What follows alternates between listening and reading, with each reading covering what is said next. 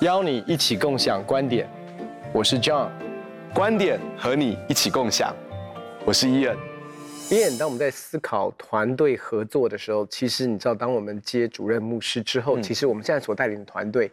是一个世代的团队，耶不是只有一个过，像我们过去做青年工作一个世代哦，现在是面对到的是不同世代。对，当我们面对到不同世代的这样的一个团队组合，有没有一些我们需要特别留意的呢？呀，我最近看到。好像越来越多人在谈这个事情，特别是，呃，这几年当中，就很多人在谈到说，其实不是只有在台湾，还有在世界上很多的地方，看起来都会有这个世代之间的对立，世代之间的冲突。那其实在几年前得到这个诺贝尔和平奖的得主的尤努斯，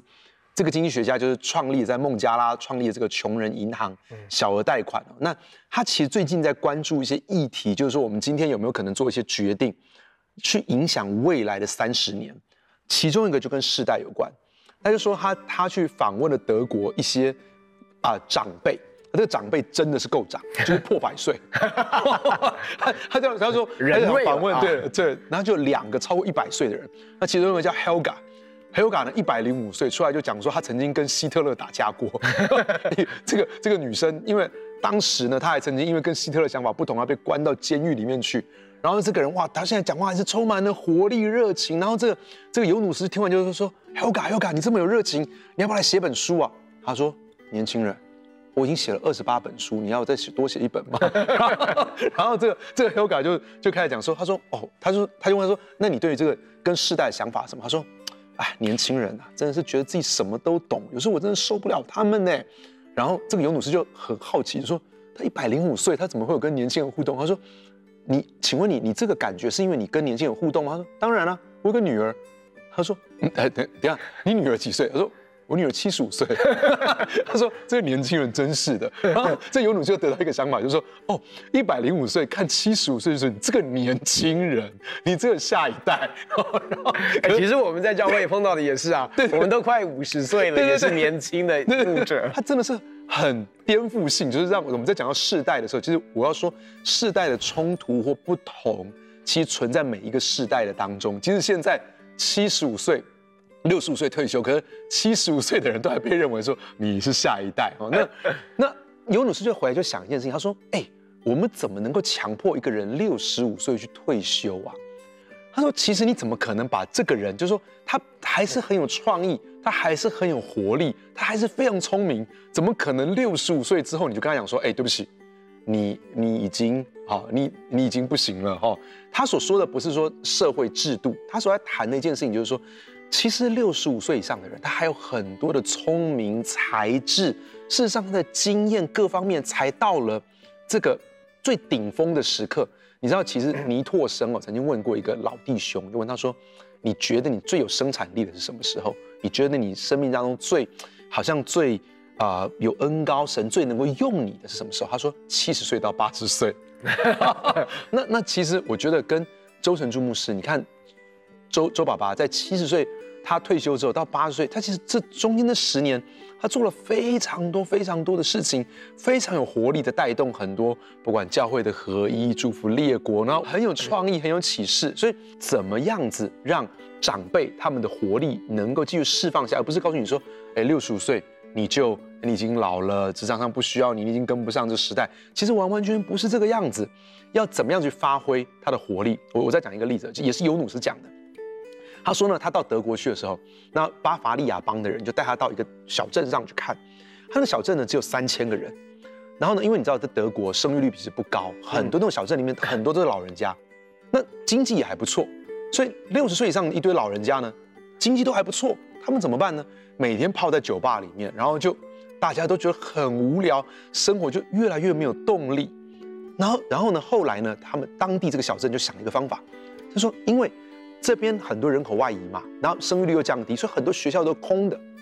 他们怎么做呢？也不是把这个地方当作是老人中心，他们就把学校开放，就是只要你六十几岁以上，你都可以到学校重新注册，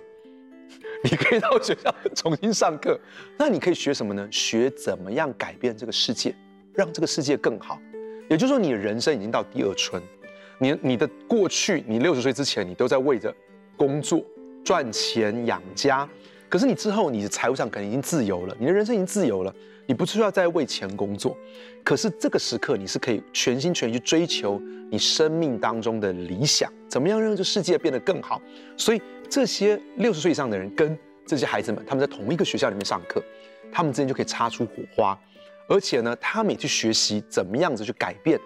接下来这个世界，能够造福他们的儿子、孙子这一辈的世界。那我觉得这是一个非常好的思考跟提醒，就是我觉得其实两个世代的合一，甚至是。两个世代、三个世代、四个世代，不同世代之间的合一，其实会带来一个非常深远的改变跟影响。呃，不管是成长过程当中，其实我们一定都是习惯了跟着我们同年龄层、同一个世代的人在一起。嗯、为什么？因为思维更相近，而且包括包括我们所处的环境，其实就是跟着同年龄层一起长大的哦，所以。然后跟我们的父母亲的那一代，其实是我们都知道，在特别在华人的这种传统的里面，其实那一种尊荣，其实也某种程度也是一种距离感，一种礼貌，可是也是一种我们不一样。那当你看到教会的时候，其实教会的团队在过去这些年当中，当我们在同质性的一个发展的过程当中，包括我们有学生牧区、儿童牧区，然后呢，慢慢的就是啊、呃，这个青年牧区，然后到我们的成人牧区，或者是呃，呃年长的牧区，其实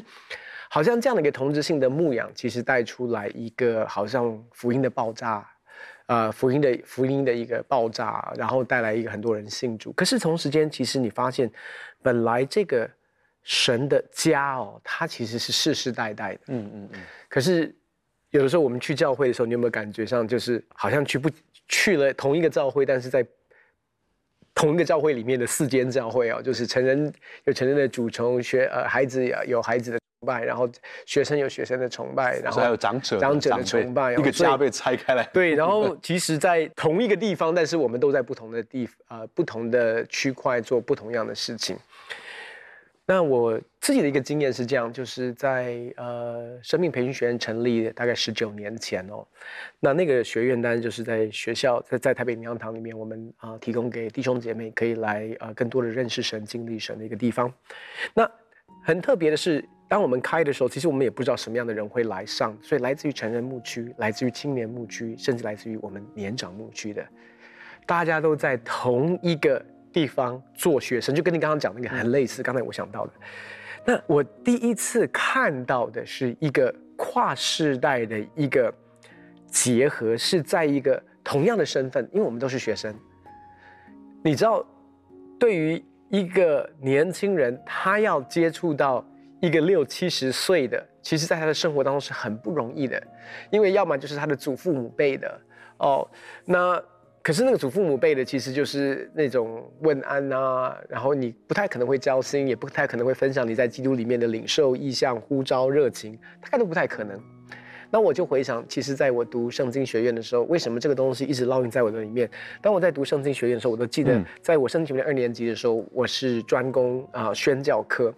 那在我班上有一位同学，我那时候其实才二十二十二十六七岁左右。我班上有一个同学，他是七十多岁的。那你知道，在宣教科里面，我们都在讲的是为主赢得世界，对不对？为得之名嘛，我们在喊的是那种国家，然后怎么样去翻转。一个七十岁的同学哦，他跟我喊的是一样有热情，你知道吗？哇哦，就是那种我我，然后我们出去两个月的短训，他也照样去哦。哦，那你你就突然发现，哎。其实，我们没有，没有那么不同，没有那么不同。嗯嗯，我们对神的爱跟神的委身跟热情没有那么不一样。嗯，所以就在那一个，我都好记得。其实他很是，就你知道，我我们年轻人有热情是应该的，是被期待的，是这就本来是我们的某种程度特色。可是当你看到一个七十多岁的人仍然有热情，那就很了不起啊！因为我们都知道那个热热情好像会跟着时间慢慢的有一点点啊，因为工作，因为家庭，因为很多这些东西。可是当你看到一个七十岁的人，他也跟你讲，就像是那个家乐一样啊，嗯、给我希伯伦呐，我的对，对不对？我日当年的日子多么相信，我相信神可以使用攻下来，我现在还是一样嘛，日子如何，嗯嗯、我现在力量也是一样，所以。我就觉得说，哇哦！然后我在我们自己生命培训学院当中，我看见到的一个组合，那个组合是，当你有一个空间，有一个平台，让跨世代的可以在一起的时候，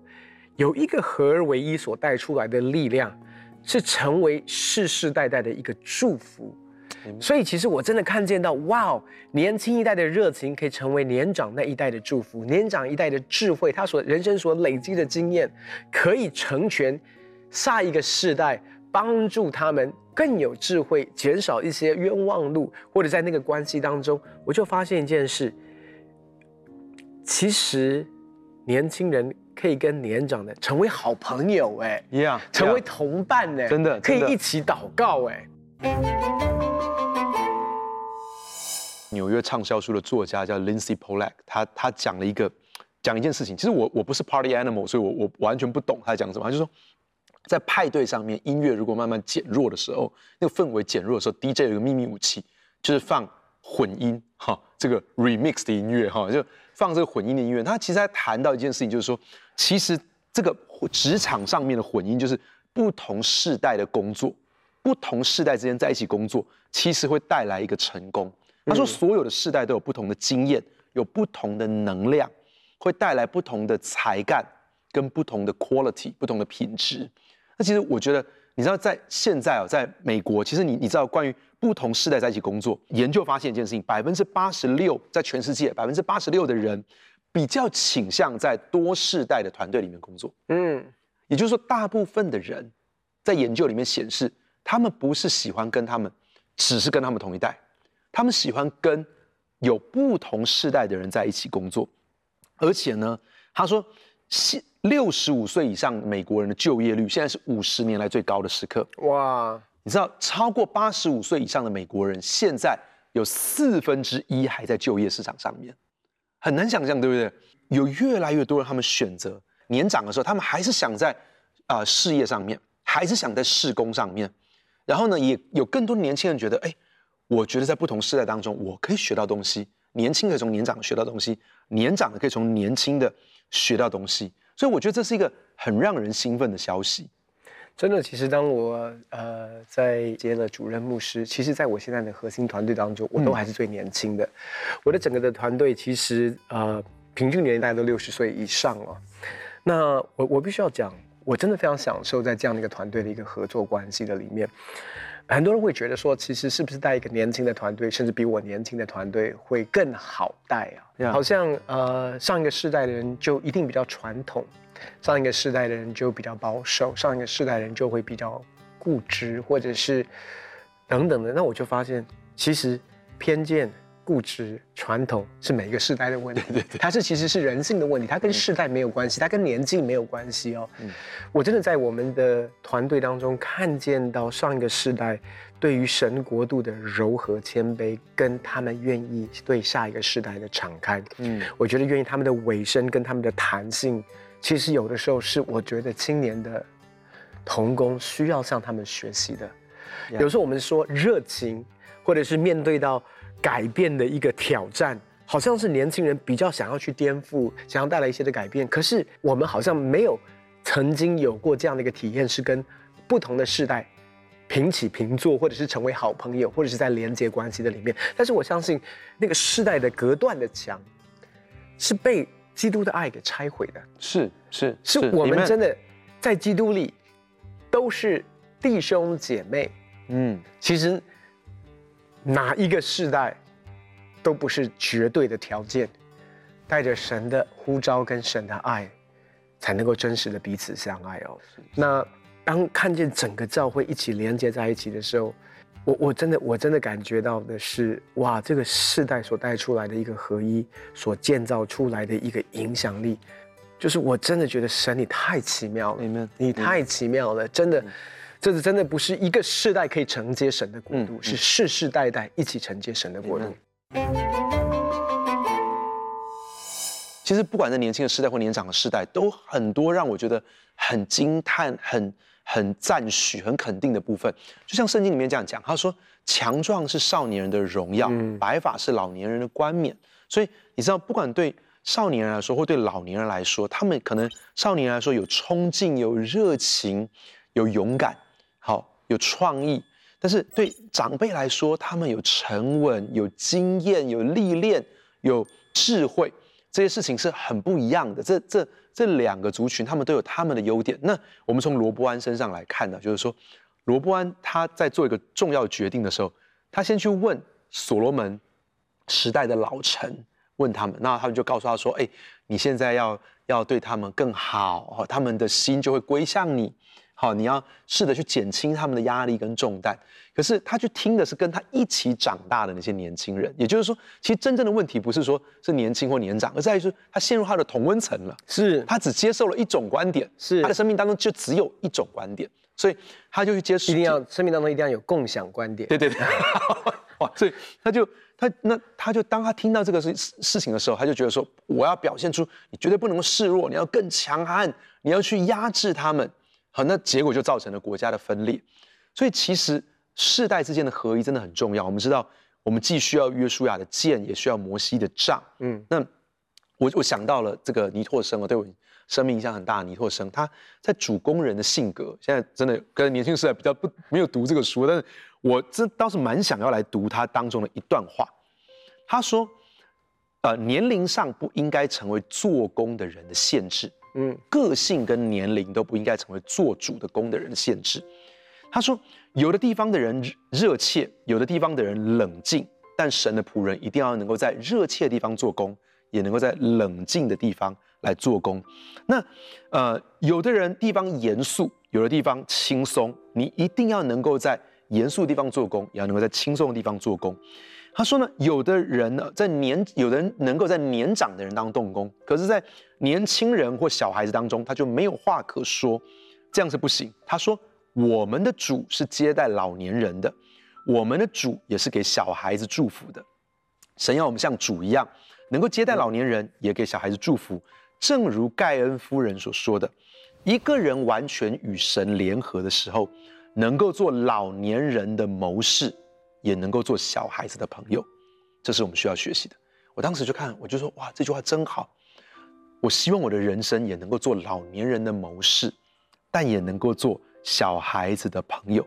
但紧接着尼托生就这么说，他说：“弟兄姐妹，这是我们的己，我们的老老我，我们的自己被对付的问题。我们的己要被磨到一个程度，就神把我们放在这个情况也可以，把我们放在那个情况也可以，我们就能够不固执。”而不偏向某一边，保罗像什么样的人做什么样的人，是因为他在他是一个在神的面前受到对付的人。Amen。但愿我们在神的面前好好的学习受对付，以至于我们的生活习惯跟个性不固执己见，不走极端，所以神的工作就不会因为我们受到限制跟拦阻。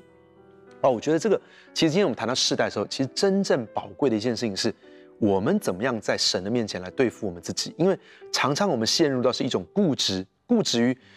年长这一代的世价值观、世界观，或者是我们固执于我们自己在这个年轻一代的想法。但如果我们能够发现一件事情，主既能跟他们相处，也能跟他们相处，主爱他们，也爱他们，那么